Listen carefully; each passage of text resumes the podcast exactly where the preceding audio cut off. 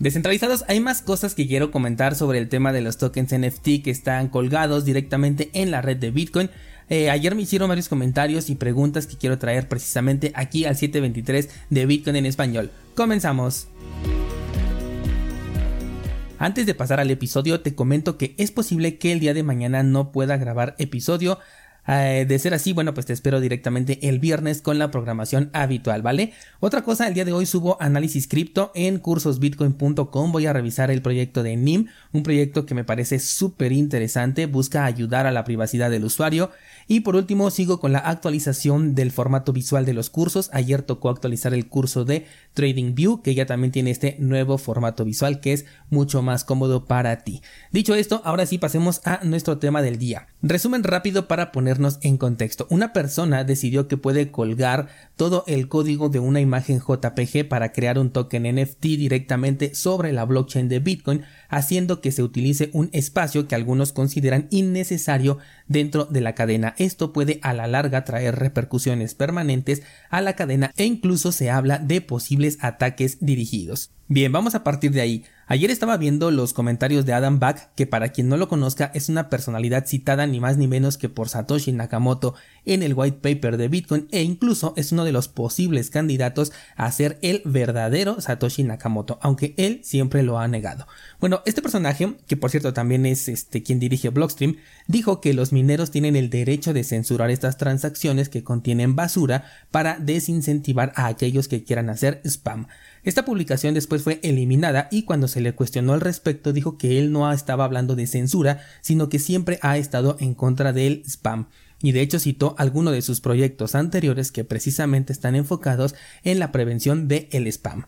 Vámonos por partes. ¿Qué es el spam? El spam es la información basura dentro de un servicio. Por ejemplo, en el correo electrónico, cuando comenzó esta tecnología, se decía que el propio spam iba a terminar con esta tecnología porque cualquiera podía enviar correos electrónicos sin ninguna clase de costo ni tampoco ningún filtro. Es ahí donde precisamente nace la prueba de trabajo para prevenir esta basura. De esta manera se tenía que gastar un poder de cómputo que en aquel entonces era grande por cada vez que quisieras enviar un correo electrónico y de esta manera desincentivabas a los spammers. En la cadena de Bitcoin, Adam Back está considerando como spam al token NFT que se alojó directamente sobre la blockchain. Hay que tomar mucho en cuenta la diferencia entre colgar el enlace de una imagen a colgar todo el código que conforma a esta imagen JPG, que fue lo que ocurrió precisamente con este token sobre la blockchain de Bitcoin. La primera pregunta es quién determina lo que es y lo que no es spam, sobre todo si Bitcoin tiene bien definidas unas reglas del consenso, las cuales fueron completamente respetadas por esta transacción con todo y su NFT. Todos los nodos validadores llegaron a la conclusión de que era una transacción válida bajo las reglas con las que aprobamos toda transacción en Bitcoin. Entonces, ¿por qué sería un spam? ¿Porque contiene una imagen de Donald Trump y a este señor no le cae bien? ¿O porque tiene un NFT y a este señor no le gustan precisamente los NFTs? Bitcoin lo hemos catalogado como un instrumento que refleja libertad y resistencia a la censura bajo las reglas que se establecieron y que todos los que usamos y validamos la red de Bitcoin hemos aceptado previamente. Si esta transacción cumple con esas reglas, entonces ¿por qué habríamos de censurarla? La contraparte es por la posibilidad de un futuro ataque. A día de hoy, esta transacción ni es basura, ni es spam, ni tampoco es un ataque. Es un evento que nos hace especular que se podría utilizar con la intención, ahora sí, de generar spam o de realizar un ataque dirigido. Este ataque consistiría en realizar varios envíos de tokens para que la red se congestione, elevando de esta manera las comisiones a pagar, reduciendo el espacio en bloque, con lo que menos transacciones normales entrarían, y con esto pues provocar una congestión completa en la red. Ahora, este escenario no es nuevo, por ahí hay personas que aseguran que en 2018 cuando la red de Bitcoin se congestionó, Binance estuvo precisamente haciendo muchas transacciones para generar esta congestión.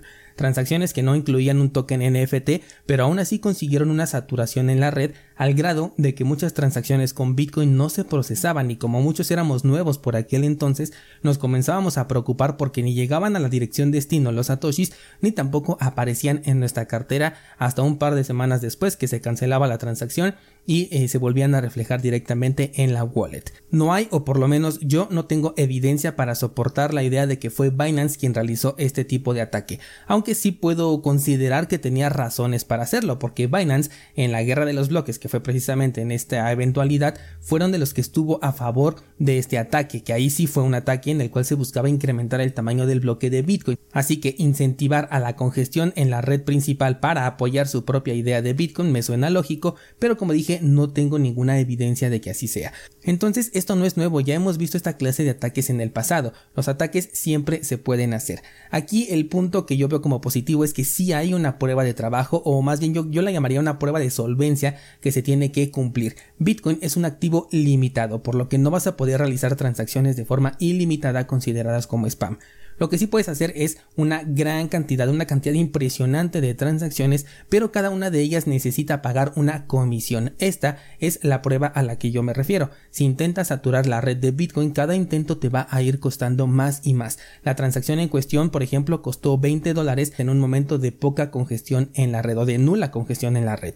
Pero en un escenario en donde se llene la, mempool de transacciones, las comisiones van a comenzar a incrementar y o no se confirman estas transacciones de los tokens NFT y se cancelan eventualmente, o bien el atacante va a tener que estar pagando cada vez más y más por tema de comisiones, y lo tiene que pagar en Bitcoin, no lo puede pagar en ninguna otra moneda. Estamos hablando de la moneda más sólida del mundo que ahorita tiene un valor superior a los 20 mil dólares por moneda y esta persona tendría que estarlos prácticamente tirando solamente con la intención de atacar a la red de Bitcoin y sin ninguna garantía de que el ataque vaya a funcionar, porque eventualmente con este ataque la dificultad se ajustaría tarde o temprano, los mineros van a descubrir más rápido el nonce que permite agregar un bloque a la cadena y con token o sin token NFT la red se descongestionaría mientras que el atacante habría perdido miles de satoshis en un ataque en un intento de ataque fallido más bien. Por otro lado, desde la semana pasada te he comentado que los bloques de la cadena se están confirmando con mucho espacio disponible.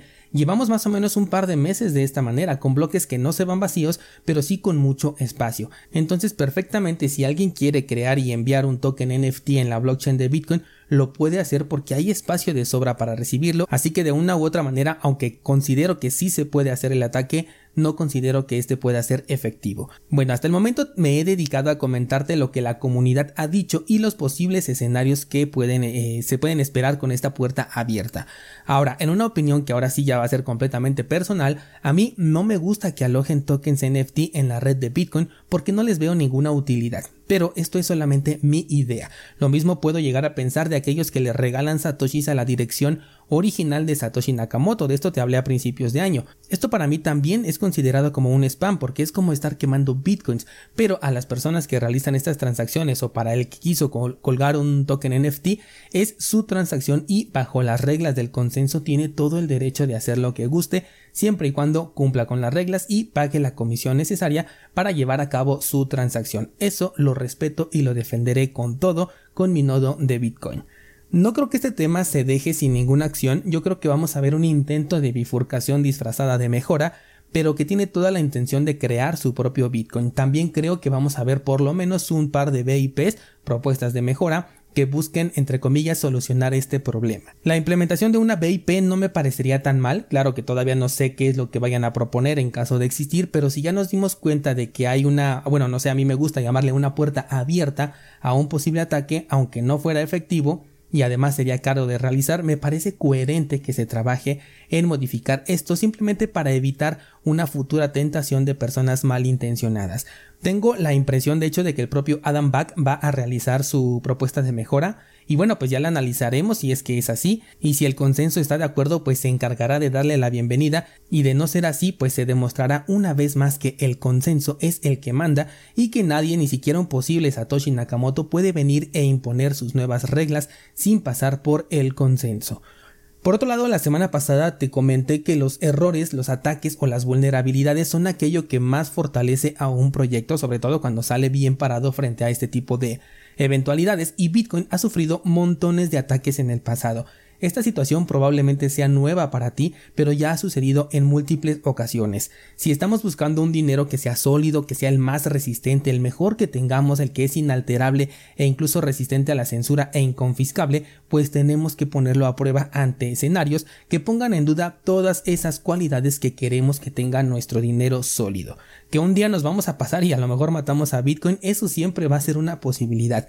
De hecho, más o menos una vez al año hago un episodio aquí en el podcast para regresar los pies a la tierra y recordarte que Bitcoin sigue siendo una tecnología en fase beta. Pero vaya beta que tenemos entre manos porque por más que lo han atacado hasta el momento, Bitcoin ha demostrado seguir siendo la mejor propuesta, incluyendo los fallos registrados de los que también te he hablado. Recuerda que la red de Bitcoin ya se detuvo en dos ocasiones una en 2010 y la otra en 2013. Se detuvo para solucionar fallos puntuales, así que incluso podemos ver un fallo o una vulnerabilidad explotada en Bitcoin y fuera del food que van a meter las noticias tradicionales, aún así lo podemos reparar si así lo necesitamos porque es una tecnología que podemos modificar a nuestro gusto y utilidad siempre que el consenso así lo apruebe y ya se ha hecho en dos ocasiones. Esto no es simplemente una suposición porque ya ocurrió en 2010 y 2013. Bien, pues a manera de resumen, a mí no me gustan los tokens NFT en general y mucho menos me gusta verlos en la blockchain de Bitcoin.